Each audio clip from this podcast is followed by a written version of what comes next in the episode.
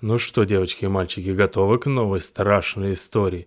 Сегодняшний наш выпуск расскажет о некой случайности, которая может оказаться трагической. Сегодняшняя история называется «Пастушья беда».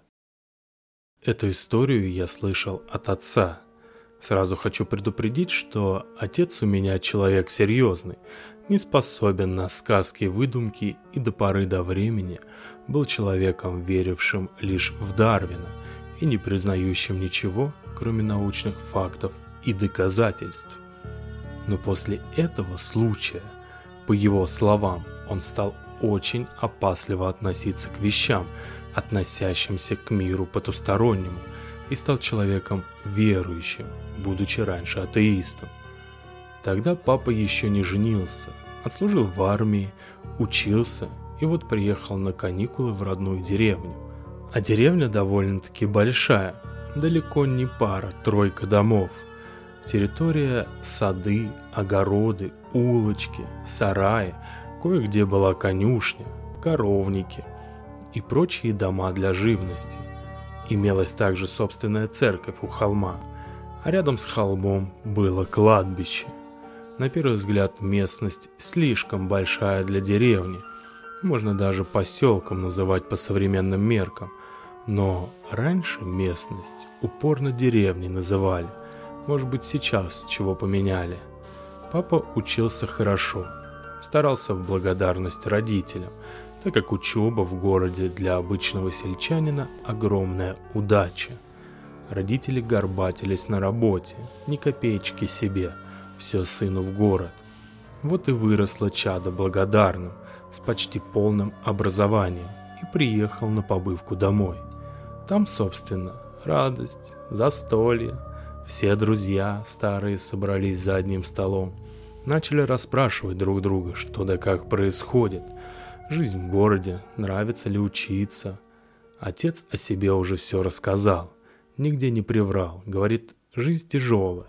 Но была бы еще тяжелее, если бы не родители. Водит глазами стол и видит, что один его товарищ сидит какой-то весь бледный осунувшийся, похудел, а раньше был, наверное, самым крупным парнем на деревне. Работяга тот еще. На руках красовались по доброй банке. Казалось, быка упрет под мышкой, и не ойкнет даже. А сейчас постарел лет эдак на десять вперед. Не узнать. Отец, пока все болтали, подсел к нему, да давай расспрашивать – что, мол, как бедный родственник сидишь, когда у всех на лицах улыбки играют, да эмоции зашкаливают за измерительную черту. Друг устало улыбнулся. Сначала отнекивался, что все хорошо, устает на работе, но отец знал товарища, как все свои 20 пальцев плюс ноготь на каждом, так что сразу просек. Друг скрывает что-то и упорно не хочет об этом говорить. Парень ломался, ломался, а потом начал так тарахтеть, будто бы сидела вся эта информация в нем доброе количество времени, и не было лица, которому он мог бы всю эту информацию доверить. Не знаю, поверишь ты мне, скажешь, что я переутомился или еще хуже сделаешь. Я и так еле держусь, концы с концами свожу. Отец лишь отмахнулся и с упреком взглянул на усталое лицо друга – не рассмеюсь. Кто же над бедой смеется? Ты выкладывай. А то вижу, мучает тебя что-то, прямо изнутри съедает. Расскажи, легче станет. Все равно сейчас мне все косточки перемывают. Так что никто тебя не услышит, даже если сильно захочет. Действительно, вокруг стоял гомон, смех, где-то играл старый магнитофон, так что друг опасливо огляделся и, взяв себя в руки, тихо сказал, да так, что отцу пришлось пониже наклониться, чтобы расслышать слова. «Эта тварь приходит ровно в три, никогда не ошибается и кружит вокруг дома». Отец не понял и с недоумением обвел взглядом улыбающихся родственников, сдвинув брови. Он сразу подумал, что товарищ в какую-то плохую историю ввязался, и ходят к нему какие-нибудь местные трениконосцы и деньговымогальщики. Когда он озвучил эту версию, друг разозлился и, бросив гневный взгляд в сторону разбушевавшегося деда, сказал «Ты дослушай сначала». Началось это около трех месяцев назад. Я тогда пастухом подрабатывал. Травы мало было, так что пришлось овец увезти на тот холм, где кладбище. Лег я в тени какого-то памятника, да задремал. А когда проснулся, всполошился. Нет овец. И тут же кинулся их искать. Там, сям тыкнулся, нет копытных. Будто бы взяли дружно, да со скалы прыгнули. Решил отправиться к хозяевам, да выложить все честно, чтобы не говорили, будто бы утаил от них, что овец упустил. Пришел к дому, постучался. Хозяйка дверь открывает и спрашивает, забыл чего? Я сначала не понял, сказал, что только пришел, и хозяйка не успела рот открыть, как я и рассказал ей про овец.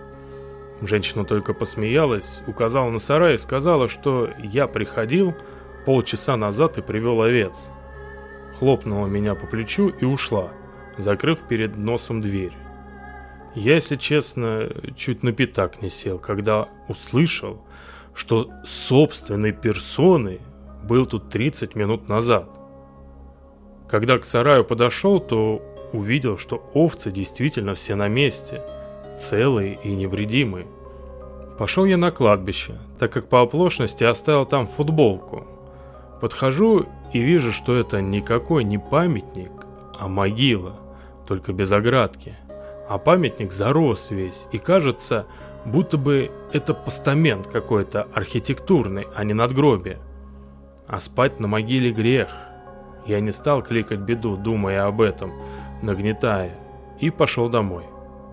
Отец, зная, что бояться мертвых не нужно, нужно бояться живых, хотел улыбнуться и сказать, что не думал бы он об этих глупостях лишний раз.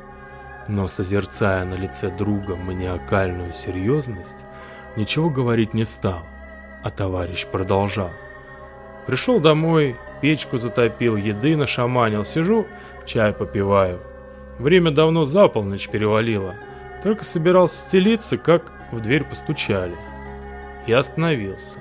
Думаю, кто же так поздно решил в гости идти? Да вот ноги как будто к полу приросли, и стою, и не двигаюсь. Не хотят меня ноги к двери нести, а чувства все как будто обострились. Стою, как собака, прислушиваюсь. По двери снова стукнули. И тут даже погасли все свечи, а меня каким-то ветерком промозглым обдуло. Я не шелохнусь и все прислушиваюсь. С минуту стоял, а потом слышу, ворчит кто-то за дверью. Топчется на месте, да постукивает аккуратно. Легонько, будто бы костяшками пальцев. Я так и стоял, слушал. Не знаю, сколько времени прошло, но около трех часов. Так как заря разгораться начала, все звуки прекратились. А я так и стоял на месте, и только когда петухи закукарекали, смог с места сдвинуться. Отец слушал внимательно, ни разу не перебил товарища, только иногда отпивал из стакана. Товарищ взглянул на отца с испытующим любопытством, мол, засмеется или нет. Но отец, как настоящий друг, хранил терпеливое молчание. И так каждый день с тех пор. Внезапно закончил товарищ и, уронив голову на подбородок, вздрогнул не то от схлипа, не то от судорожного вздоха. Не могу спать, только редко выкраиваю время, а идти мне больше некуда, да и какой дурак побежит из собственного дома? Ободряюще положив руку на плечо друга, отец поднялся и, подмигнув, сказал, «Давай сегодня я за тебя заступлюсь. Проверю заодно, может, эта тварь меня испугается». Друг не стал отказываться. Видать, ему настолько осточертело испытывать каждый раз на собственной шкуре страх при появлении этого странного посетителя, что он не стал останавливать отца, А может, он хотел проверить, не свихнулся ли он, и не является ли этот незнакомец плодом его воображения. Вечером, взяв ключи от дома, отец направился по знакомым улицам. Луна освещала дорогу, идти было легко. Даже не нужно было фонарик включать. Так что отец благополучно добрался до дома друга. Войдя в дом, он первым делом обнаружил, что дома царит бардак. Кровать не заправлена, посуда стоит на столе, и вещи в беспорядке разбросаны по углам. Видать, усталость настолько завладела товарищем, что он не мог ничего сделать утром, кроме того, как прилечь на пару часиков и потом идти на работу. Заварив себе чаю, отец зажег свечку, чтобы напустить таинственности, поставил ее на стол и стал ждать, мирно потягивая чай. Свечка уже почти догорела, так как была лишь только огарком, и тут до ушей отца донесся стук а потом легкое подвывание ветра за стенами дома. Сначала он подумал, может, ветка дерева ударилась о бочку на улице, или ставень качнулся от ветра. Но после того, как стук повторился, отец насторожился. Взглянув на часы, он обнаружил, что уже три часа ночи, и свеча тут же погасла, будто бы ее кто-то задул. Поднявшись со стула, отец двинулся к двери, остановился напротив и не смог двинуться с места, в точности как по рассказу друга. Ноги будто стали свинцовыми. Передвигать их можно было только в обратном направлении, то есть обратно к столу. Так что отец так и сделал и чуть не упал, когда услышал недовольное бормотание – тяжелое посапывание и переминание ног за дверью. Отец, раньше никогда не веривший в бабушкины байки, теперь как ребенок трясся от каждого осторожного стука и вздрагивал, когда бормотание становилось злее. Концы предложений заканчивались рявканиями, а стуки становились настойчивее. Отец сгреб в охапку всю свою оставшуюся храбрость и подошел к окну, пытаясь вглядеться в тьму на улице. Было темно, хоть глаз выколи. И как бы он ни вглядывался, пытаясь высмотреть незваного гостя на пороге, ему ничего не удавалось. Вестник не отбрасывал тени, не имел силуэта, а имел лишь только злое бормотание, стуки и шарканье. Отцу спать не хотелось совершенно. По его словам, сон как рукой сняло, и хотелось только стоять на месте, дослушать звуки за дубовой дверью. Взглянув на часы, отец увидел, что простоял на ногах добрые два часа, и уже начало светать, так что стуки вскоре прекратились.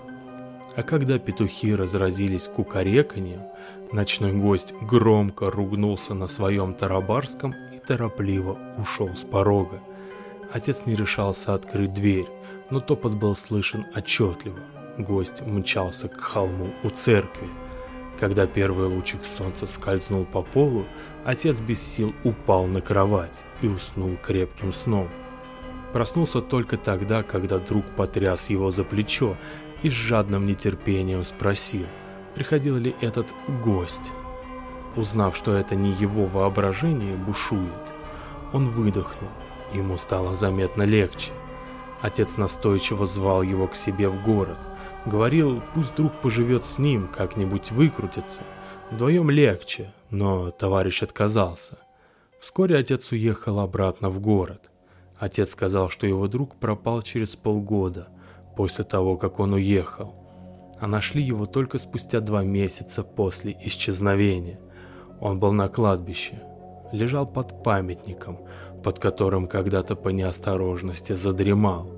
Ноги его были босыми, костяшки пальцев в крови, несколько ногтей отсутствовало, а под оставшимися были занозы, будто он отчаянно цеплялся за что-то. Отец после этого стал ходить в церковь, посетил могилу друга, но так и не понял, что хотел донести до него ночной гость, и что было бы, если бы он открыл дверь. конец. Спасибо, что дослушали до конца. Советуйте подкаст друзьям. Не забудьте сами подписаться. И до новых и удивительных встреч. Пока-пока.